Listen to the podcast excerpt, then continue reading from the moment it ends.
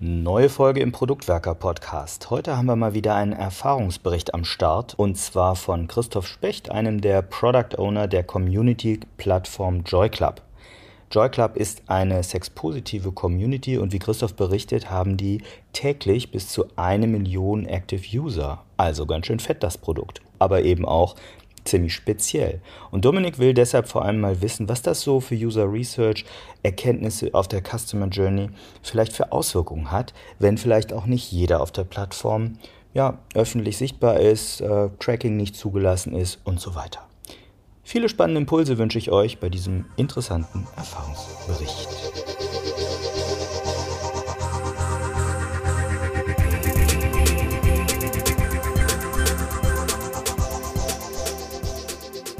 Wir haben schon oft an dieser Stelle darüber gesprochen, dass Product Owner je nach Kontext sehr unterschiedlich gelebt werden können. Aber was wir noch viel zu wenig getan haben, ist über die verschiedenen Produkte zu sprechen. Ich gehe davon aus, dass jedes Produkt in seiner Art und Weise bestimmte Herausforderungen hat, die es ein bisschen unterscheidet von den anderen Produkten. Heute wollen wir uns vor allem mal auf das Thema Communities für Erwachsene stürzen, genauer gesagt für Communities zum Thema Sex. Deswegen da kann ich mich wenig zu erzählen, habe ich mir einen Gast eingeladen. Und an meiner Seite heute ist Christoph Specht. Hallo, Christoph. Hallo. Schön, dass ich da sein darf. Hi. Schön, dass du da bist. Ich habe schon gesagt, wir wollen heute so ein bisschen über das Thema Communities sprechen und vor allem auch über deine Verantwortung als Product Owner. Bevor wir voll in dein Thema und dein Produkt einsteigen, magst du dich für die Leute, die dich noch nicht kennen, dich einmal kurz vorstellen? Na klar, sehr gerne. Ich bin der Chris Toff Specht, Chris Reicht. Ähm, ich bin studierter Informationswissenschaftler und Kulturwissenschaftler, habe mich vor ein paar Jahren im Bereich Usability Engineering beruflich äh, einfinden dürfen und dann Stück für Stück über die Arbeit in verschiedenen Scrum-Teams in Richtung Product Owner weiterentwickelt. Und äh, wie viele von euch wahrscheinlich auch erfahren haben, sind die Überschneidungen zwischen ähm, Leute im Bereich UX und Usability Engineering die sind relativ nah an den Tätigkeiten, die man noch als Product Owner erfüllen muss. Und deswegen war das ein für mich sehr naheliegender und sehr schöner Schritt, ein Produkt jetzt mal von der anderen Seite, von der ja, Management-Seite so ein bisschen zu gestalten. Genau, ich arbeite jetzt bei äh, F&P seit zwei Jahren und bin da eben am Start, um die größte deutschsprachige sexpositive Community, die es online gibt, äh, mitzugestalten als eine von acht Product Ownern. Sehr cool. Dann lass uns auch direkt mal bei deinem Produkt einsteigen. Du hast gerade gesagt, das ist eine sexpositive Community. Was kann ich mir denn darunter vorstellen? Ähm, der Joy Club ist wie so ein großes soziales Netzwerk, wie man es auch von Facebook und Konsorten ke äh, ähm, kennt. Wir haben äh, über vier Millionen aktive Nutzer, die sich bei uns zu verschiedenen Zwecken treffen. Es gibt zum einen äh, Leute, die sich einfach daten wollen, Tinder-analog so ein bisschen. Es gibt aber auch Leute, die sich fortbilden wollen, die ähm, den Community-Charakter suchen, die mehr über ihre eigene Sexualität lernen wollen, die entdecken wollen, was es dann noch so alles gibt. Und äh, dazu haben wir eine ganz breite Palette von Gruppen über Livestreams, über Videolandschaften und Mediatheken, ähm, die wir den Leuten an die Hand geben, um ja den sexpositiven Gedanken weiter und weiter in die weite Welt zu tragen. Da möchte ich direkt nochmal nachfragen. Was meinst du, wenn du von, mit dem Begriff Sex positiv? Jetzt hätte ich gerne meine Kollegin, die Judith da, die hat immer die richtigen Worte dafür. Sex positiv ist, soweit ich das äh, beurteilen und, und äh, kommunizieren kann, ein, eine Geisteshaltung, so eine innere Einstellung bezüglich Sexualität, die ähm, vor allem vorurteilsfrei zu sein versucht. Also Stichwort ich kann vielleicht mit deiner Sexualität nicht unbedingt was anfangen, aber es ist grundsätzlich erstmal völlig okay, dass du die hast, so wie du sie hast, dass du sie ausleben willst, so wie du sie ausleben willst, solange dabei ähm, die Grundlagen, ähm, die wir uns da, also die Grundregeln, die wir uns selber gegeben haben, erfüllt bleiben. Das heißt, äh, es gibt zwei, zwei Ansätze. Das eine ist ähm, SSC als Abkürzung. Dein King sollte safe, sane und consensual bleiben. Das heißt, äh, wir propagieren, dass die sexuellen Handlungen miteinander immer sicher sind. Safer Sex ist für uns ganz wichtig. Wenn du außerhalb von einer Beziehung zum Beispiel mit vielen Geschlechtspartnern äh, interagierst, ist es wichtig, immer die Infektionsmöglichkeiten und andere Risiken auf dem Schirm zu haben. Safe kann aber auch äh, auf die körperliche Versehrtheit ähm, bezogen sein. Also bei sexuellen Handlungen können durchaus auch mal Dinge passieren, die vermeidenswert sind, wie Verletzungen eben.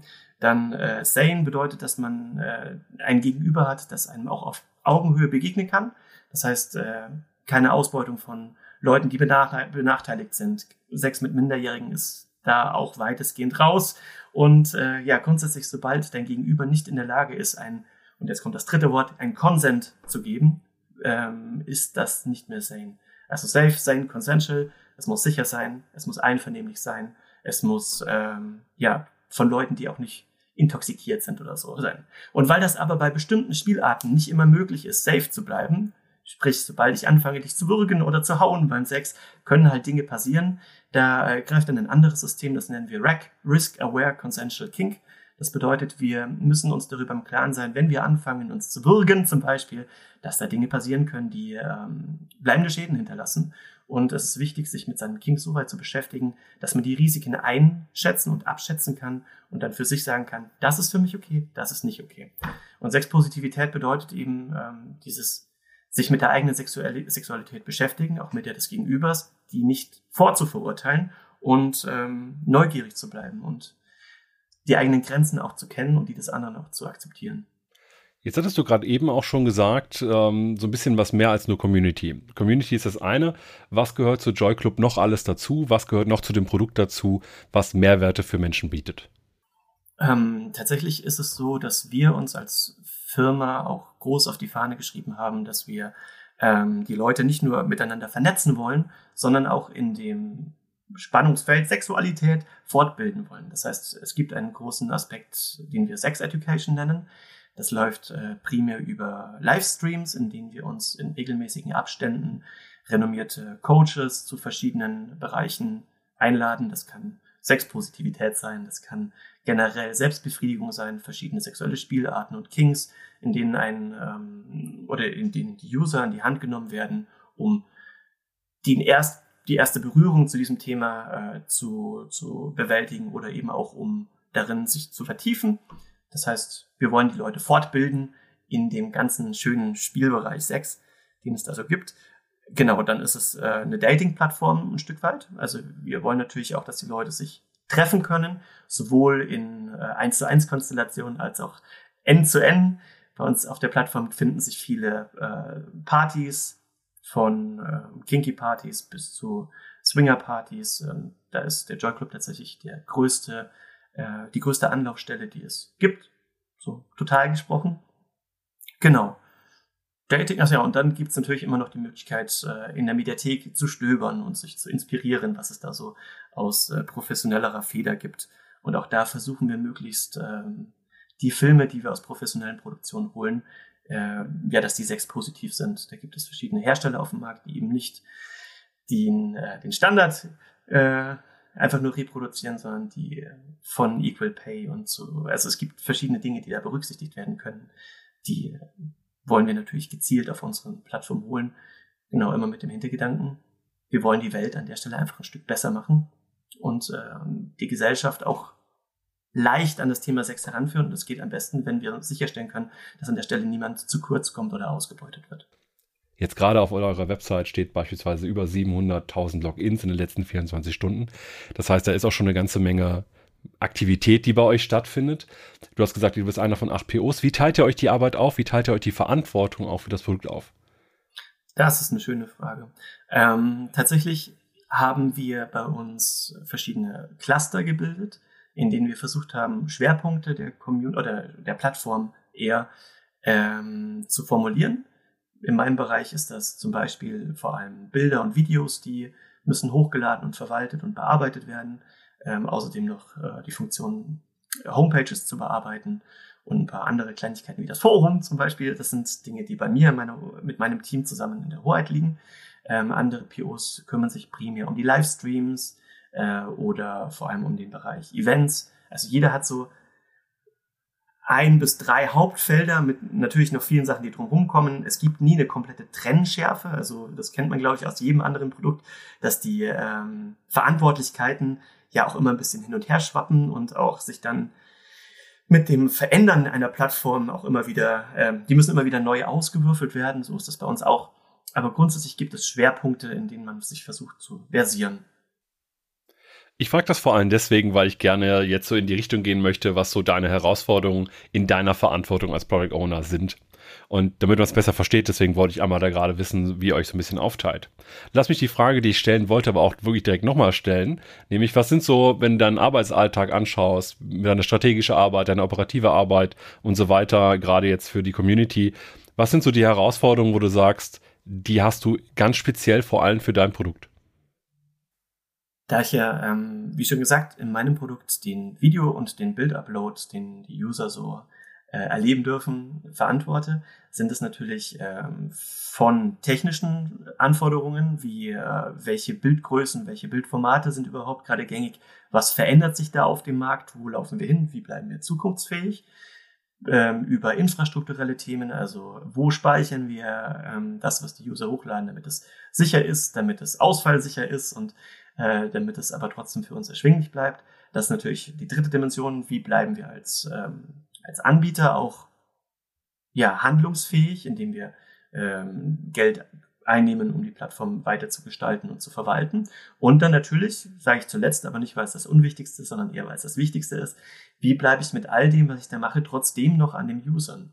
Ähm, und die User sind vielfältig. Du hast ja schon gesagt, 700.000 Logins in den letzten 24 Stunden. Das ist auch so der Benchmark. Eine Million Daily Active User ist nicht unüblich bei uns da kommen verschiedene Menschen auf verschiedenen ähm, Geräten auf uns zu. Also manche Leute haben sich über die Apps eingeloggt, manche Leute loggen sich bei uns im Webfrontend über mobile Endgeräte oder eben über ihre ja, klassische Hardware am Schreibtisch ein.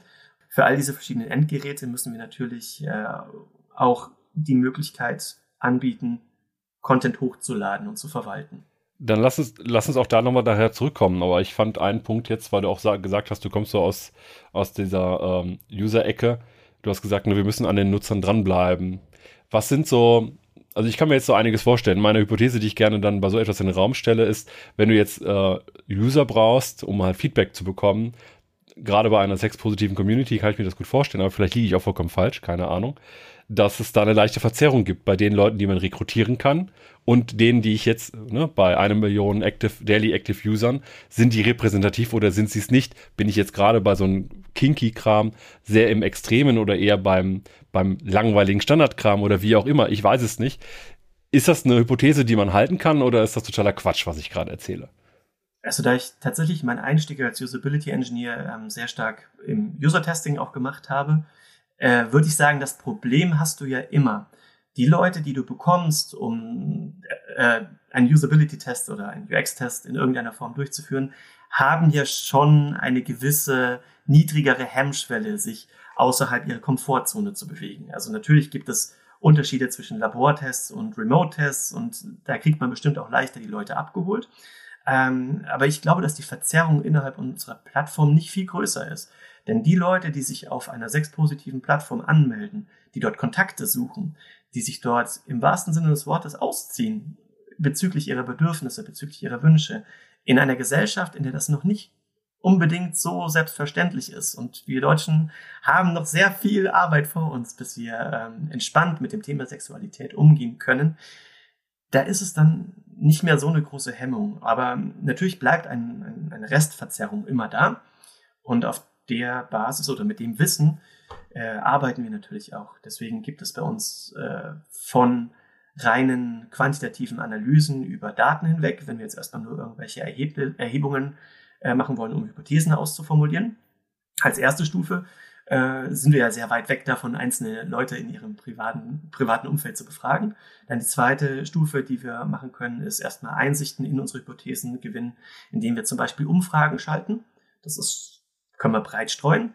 Die dritte, feingranularere Ebene ist dann, dass wir für äh, Dinge, die wir umsetzen, Beta-Tester ähm, haben, an denen wir quasi auch mit Rücksprachen äh, Dinge testen können. Und in der, in der Konzeptionsphase ist ja vor allem die qualitative äh, Forschung relativ wichtig. Und da fragen wir an, da haben wir auch ein paar Leute, die äh, sich bei uns auch schon öfter hervorgetan haben, weil sie die Community mitformen wollen. Ähm, und da sind es aber nicht unbedingt nur extrovertierte Menschen. Also manche von den Usern, die sich dafür ähm, zur Verfügung stellen, die haben verstanden, dass wir sie befragen, weil wir die Welt für sie verbessern wollen. Wir wollen die Community besser machen. Und das weckt bei vielen Leuten, und das kennt man auch außerhalb von dem Kontext, ja, äh, das weckt so einen, so einen leichten Stolz. Dieses Ich werde gefragt, ich kann mitgestalten. Das habe ich in meiner Laufbahn als Usability Engineer sehr oft er erlebt, dass Menschen, die sehr ruhig und sehr still sind, auf einmal aufblühen und ein, ein, ein Quell an Wissen und an, ähm, ja, an, an Mehrwerten und an Erkenntnissen sind. Genau, aber daran zu kommen ist schwierig, aber wenn man sie erstmal hat, ist dann natürlich noch dieses, mh, mm, die letzte Hürde, dass man, oder was heißt die Hürde? Die, die, das, was bei uns dann unterschiedlich ist zu, wenn ich zum Beispiel Automotive oder werkstattmäßig irgendwelche Software teste, dass ich dann natürlich immer noch an dem Punkt bin, das, was die Person sagt, ist nicht nur auf die Plattform bezogen, sondern kann auch sehr tiefe Einblicke in die Person und in ihre Sexualität geben. Und äh, da kann natürlich, wenn man sich schlecht anstellt, wenn man das nicht gut vorbereitet, können Fauxpas passieren, die man natürlich vorbeugen, also die man vorbeugen muss. Wie sieht es beim äh, Thema Tracking bei euch aus? Ist das ähm, etwas, also glaube, bei einigen Sachen brauchen wir ja eine Zustimmung. Jetzt habe ich selber wenig Erfahrung darin, Communities aufzubauen. Ne? Also deswegen bitte verzeih mir, wenn die Frage vielleicht auch irgendwie äh, sehr äh, einfach daherkommt. Ähm, habt ihr die Möglichkeit, ordentlich eure Nutzer zu tracken, im Sinne von auch zu schauen, welche Bereiche werden wie stark genutzt, frequentiert, etc., auch im Sinne von einzelnen, einzelnen User-Journeys? Oder ist das etwas, wo Leute, na, ich sag mal, so ein bisschen dazu neigen, eher den Inkognito-Modus des Browsers zu benutzen, damit das irgendwo nicht auftaucht und das euch vielleicht auch an einigen anderen Stellen das Tracking so ein bisschen erschwert? Ähm, Tracking ist eine Sache, die extrem heikel ist. Denn wir wollen die User nicht tracken. Wir wollen jedem ähm, ja den Safe Space bieten, den er verdient. Also die Form von Datenanalyse, die wir machen, ist dann tatsächlich komplett losgelöst von einzelnen Usern. Es gibt bei uns keine User Journeys, die wir anhand von einzelnen Usern nachverfolgen können. Was wir halt machen können, ist, wenn wir eine neue Initiative starten, können wir gucken, welche äh, Interaktionswege gibt es äh, welche Interaktionselemente sind da drin und können dann rein quantitativ werten, okay, der erste Button, der geklickt werden muss auf dieser äh, Strecke, der wird 12.000 Mal ge geklickt und der zweite Button, der geklickt werden muss, der wird nur noch, keine Ahnung, 10.000 Mal geklickt und dann sind wir bei 5.000 und bei 4.000. Also da können wir mit reinen kalten Zahlen rechnen, ähm, intensiver reingehen können und wollen wir nicht, weil ja wir nicht wollen, dass die Leute sich zu sehr auf die Finger geguckt äh, fühlen. Es soll ein Safe Space sein. Ja, das kann ich verstehen, gerade äh, mit, mit der Aussage Safe Space, dass so eine gewisse Sensibilität da einfach auch notwendig ist. Was natürlich dann, je nachdem, in welchem Kontext man auch eigentlich sonst immer sich äh, gerne bewegt, Entscheidungsfindung vielleicht etwas schwieriger macht. Und deswegen würde ich jetzt gerne das Thema Entscheidungsfindung vielleicht da äh, darauf abnehmen. Was ist denn so, was sind denn so Parameter, nach denen du entscheidest, was ist das nächste Wichtige? Du hast natürlich auch gesagt, es geht auch ein bisschen um Geld verdienen. Klar, ihr braucht auch äh, finanzielle Ressourcen, um das Produkt auch morgen noch anbieten zu können, das ist mir klar. Aber was, was ist so die Grundlage, wonach du entscheiden kannst, was brauchen wir als nächstes? Das ist vielfältig. Also insgesamt, wir haben es schon gehabt, ich bin einer von acht Product Ownern und äh, über uns steht natürlich noch ein höheres Management. Wir ähm, stehen im sehr engen Austausch miteinander. Also alle Stakeholder kommen relativ häufig an einen Tisch. Ähm, wir kriegen äh, oder wir erarbeiten gemeinsam strategische Ziele, die wir versuchen innerhalb eines Jahres zu tackeln. Da fließen natürlich Erkenntnisse ein, wie was macht sich generell in der Dating oder auch in der Erotik-Dating-Branche, ähm, was macht sich äh, generell im Community-Building, welche ähm, technischen Neuerungen gibt es, die man berücksichtigen muss. Das sind natürlich wichtige Eckpunkte, an denen wir uns langhangeln. Ähm, wir müssen natürlich auch auf dem Schirm haben, was sind äh, technische Schulden, die wir aufgehäuft haben, die wir abbauen müssen. Das sind Altlasten, die wir auch immer mit in, in Betracht ziehen müssen. Und dann natürlich, an welchen Stellen müssen wir aufs Umfeld reagieren. Also gerade als ich äh, hier zu F&P gewechselt habe, äh, war ja, das war vor zwei Jahren, da hatten wir dieses äh, ja, neue soziale Phänomen Corona, was natürlich für eine Plattform wie unsere ein sehr, sehr starker Einschnitt war. Und auf sowas muss, muss man dann reagieren. Also wenn die Leute auf einmal nicht mehr ungezwungen außer Haus gehen können, wenn viele Veranstaltungen nicht mehr einfach so stattfinden können, wenn die Menschen massiv verunsichert sind, muss man andere Angebote ähm, finden. Und ähm, ich war bei der, bei der Ideenfindung nicht mehr am Start, aber ich kann mir vorstellen, dass da die dass das ein unglaublich, also das Spann, die Spannung war sehr groß, weil man wusste, jetzt ist so ein bisschen Gefahr im Verzug, aber wir können noch darauf reagieren und der Joe Club hat sich da sehr, sehr gut gemacht in der Phase, indem es die Livestreams als neues Feature ähm, implementiert hat, so dass die Leute, die sich jetzt nicht mehr live treffen konnten, wenigstens in den Streams sehen konnten. Und es ist zu einem Wahnsinns-Feature äh, avanciert, was man im Vorfeld nicht unbedingt hätte ähm, ja, antizipieren können. Genau, also man muss äh, ja am Puls der Zeit versuchen zu bleiben.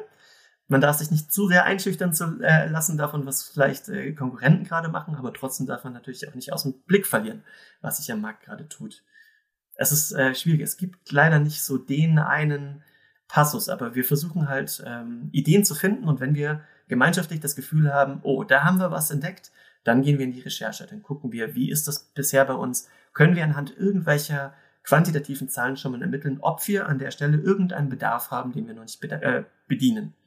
Und dann läuft es wie auf jeder anderen Plattform. Hypothesen bilden, wegschmeißen, nachforschen, graben und zum Schluss halt gegen andere Sachen abwägen und äh, wagen. Wir sind jetzt tatsächlich auch gerade, oh, wenn ich abschweife, musst du mir das sagen, aber wir sind gerade in einem Modus, der mir auch sehr gut gefällt, dass wir ähm, eben, weil wir ja nicht so in die qualitative Tracking-Geschichte reingehen können, wie das Facebook und Konsorten machen, ähm, sind wir jetzt einfach an dem Punkt, dass wir gesagt haben, Scrum, das Framework, in dem wir uns ja bewegen, erwartet ja auch ein bisschen von uns allen, dass wir Mut haben und dass wir Commitment zeigen. Also wenn wir irgendwann nicht mehr die nötigen Daten haben, dann gucken wir, was ist äh, der kleine Ballon, mit dem wir loslaufen können. Und dann heißt es halt einfach mal ausprobieren. Das klingt sehr spannend. Das klingt sehr spannend. Und ich denke mir jetzt gerade auch, wenn ihr ja 1 Million Daily Active User habt, dann habt ihr auch eine gute Möglichkeit, sehr schnell Sachen zu verproben, weil sehr viele Leute einfach auch jeden Tag mit dem Produkt interagieren. Jetzt kann ich mir aber auch vorstellen, jetzt unabhängig von der Community als spezielles Thema, sondern ganz im Allgemeinen, wenn du ein Portal hast, wo halt eine Million Menschen jeden Tag drauf zugreifen, dass auch das ganze Thema Blech unter der Haube, wie man gerne sagt, äh, bei euch auch immer wieder aufschlägt in dem all dem, was du machen kannst, in deiner Verantwortung, in deiner Gestaltung des Produktes, wie oft und vor allem auch wie stark ist so das Thema Infrastruktur, Bereitstellen von, von Technologien und so weiter ein Thema? Und stört dich das in irgendeiner Art und Weise dabei, ein, ich sag mal, featuremäßig besseres Produkt zu machen? Mm, das ist tatsächlich das größte Spannungsfeld, das es, glaube ich, bei uns oder auch bei fast allen Produkten, die mehr als drei Jahre auf dem Buckel haben, äh, gibt ähm, ja, mein Herz schlägt natürlich für Feature. Ich bin Usability Engineer und ich habe mich immer als äh, der Anwalt der Nutzer gesehen. Das heißt, alles, was an Entwicklungszeit äh, ins Land fließt und bei dem Nutzer keinen bemerkbaren, äh, keine bemerkbare Auswirkung hat, tut mir ein bisschen weh, aber es muss halt gemacht werden, denn wenn der Joy ausfällt, dann ist das ja die Katastrophe schlechthin.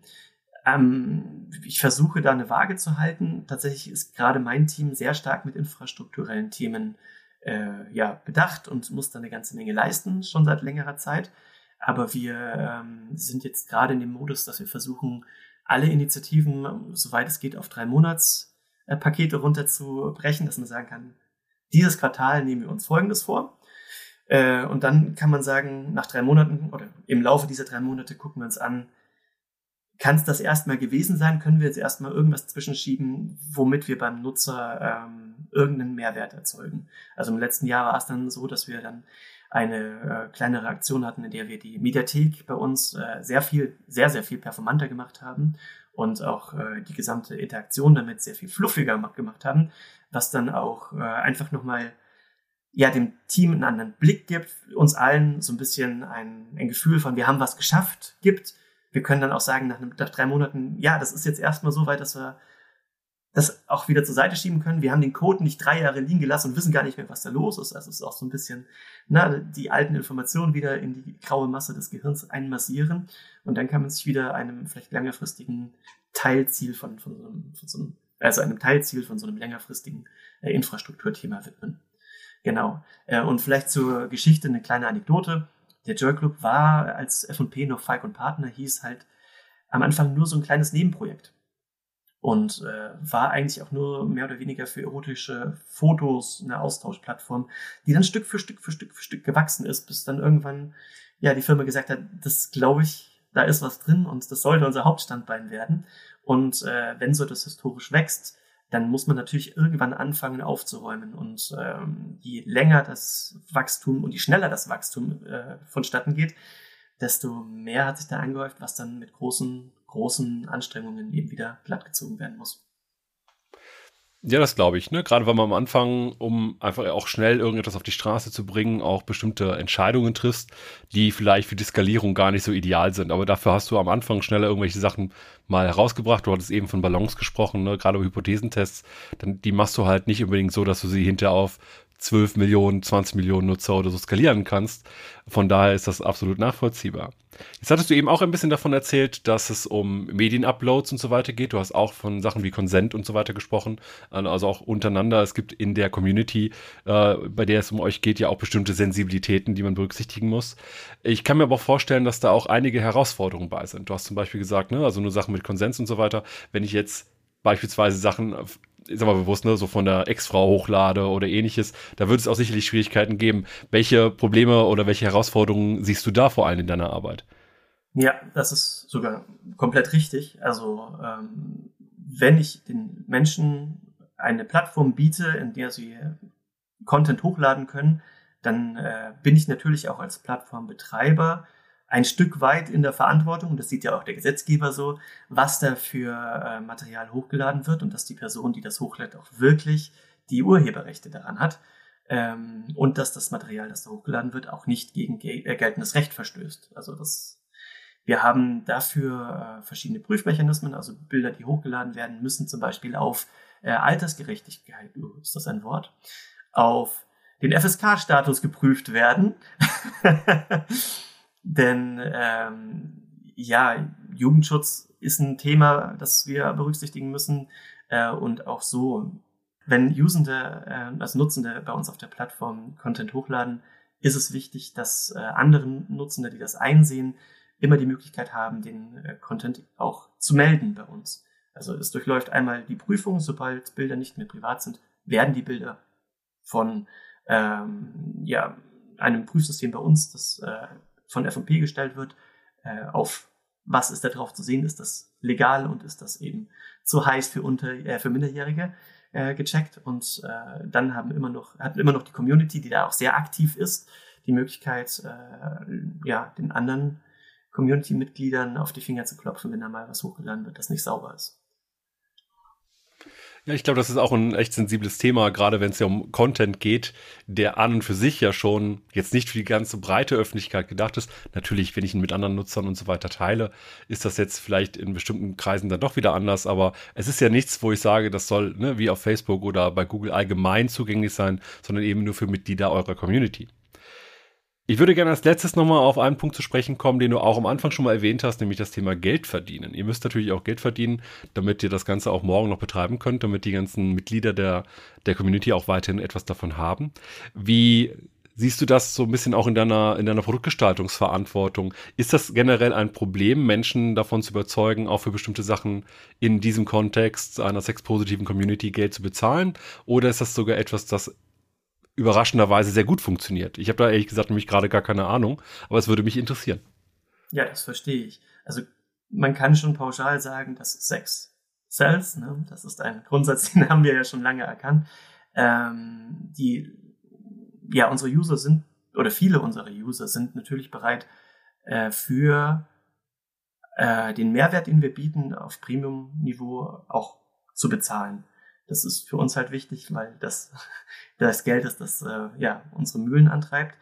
Ähm, wichtig ist natürlich immer als Product Owner muss ich abschätzen, welche Dinge sind es auch wert, dass man das also anders. Als Product Owner muss ich abschätzen, welche Features für die Community so wertvoll ist, dass man sie als Premium-Feature hinstellen kann und welche nicht. Also es ist ein ganz, ganz schwieriger Grad, den wir da gehen, weil am liebsten wollen wir, dass alle Menschen im Joy Club aktiv werden können und äh, sich ja sexuell fortbilden und sexpositiver werden, weil wir den Gedanken möglichst weit in die Gesellschaft, nicht nur Deutschland übrigens, sondern eben auch Österreich, Schweiz und nach Möglichkeit überall ähm, tragen wollen.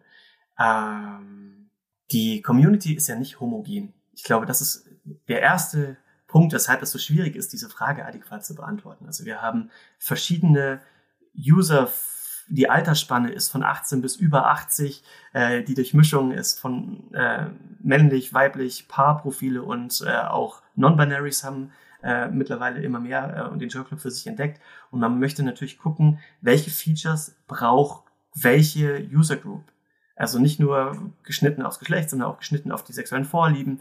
Äh, ein, äh, ein Pärchen, das sich vornehmlich fürs Swingen bei uns angemeldet hat, hat andere Bedürfnisse als junge Menschen, die einfach nur Single sind und daten wollen oder als Leute, die sich fortbilden wollen. Und es ist tatsächlich ein, ein schwerer Punkt abzuschätzen, welche Feature man möglichst vielen zu, an die Hand geben möchte, auch ohne Bezahlhürden ähm, zu überwinden und welche Sachen man trotzdem hinter eine Bezahlschranke stellt, auch um die restlichen Community-Mitglieder ein Stück weit zu schützen.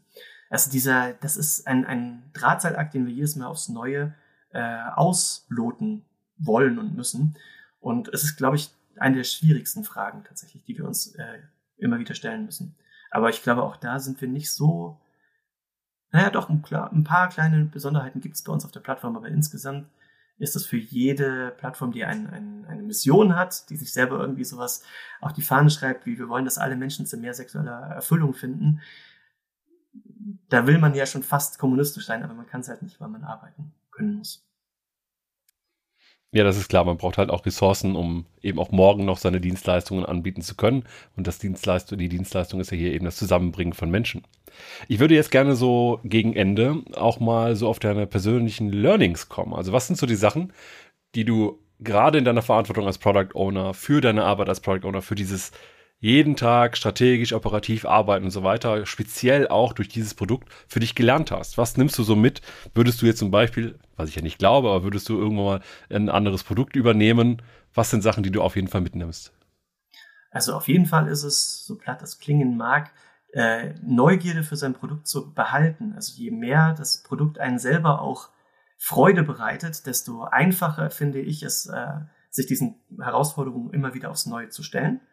Ähm, und das andere ist es, ähm, wenn man so ein filigranes Feld hat, wie so eine ja, sehr heterogene Community, diese, ähm, diesen Balanceakt zwischen, welche Neuerungen kann ich jetzt in die Community geben und was erzeuge ich damit? Denn es gibt immer Leute, die eine Neuerung gut finden und es gibt immer Backlash von Leuten, die sagen, jetzt wird mir was weggenommen, was ich schon seit Jahren so gemacht habe. Oder, ah, dieses Feature, das war vielleicht klobig, aber ich habe mich so dran gewöhnt. Also es, jede Sache, die ich auf der einen Seite mache, die auf der einen Seite positive Resonanz erzeugt, kann auf der anderen Seite negative Resonanz erzeugen. Und dieses Spiel ist anstrengend, aber irgendwie unglaublich spannend. Und äh, ja, das ist, glaube ich, so das größte Learning. Du weißt, selbst wenn du meinst, dass du schon verstanden hast, wie Leute ticken, die überraschen dich immer wieder. Und du kriegst negative Resonanzen auf Dinge, bei denen du es dir niemals erwartet hättest. Und äh, je größer und äh, vielfältiger so eine Community ist, desto, desto vielfältiger ist das Feedback, das du bekommst. Das ist doch ein sehr schönes Learning. Und ich glaube, nachdem wir jetzt auch einiges über Joy Club gehört haben, mit den eigenen speziellen Herausforderungen und all dem, was du auch erzählt hast, wie du in deiner Rolle und deiner Verantwortung als Product Owner wirken kannst, war das auf jeden Fall ein sehr spannender Ritt durch deine Erlebniswelt. Von daher, Chris, vielen Dank, dass du heute bei uns warst. Sehr gerne, Dominik. Hat mich gefreut. Und wenn auch ihr ein spannendes Produkt habt, über das ihr gerne mal sprechen wollt, weil ihr sagt, die Herausforderungen, die Erfahrungen, die ich hier gemacht habe als Product Owner sind teilenswert, dann lasst es uns gerne wissen und meldet euch gerne mal bei uns. Und bis dahin, bei euch noch viel Spaß und spannende Insights.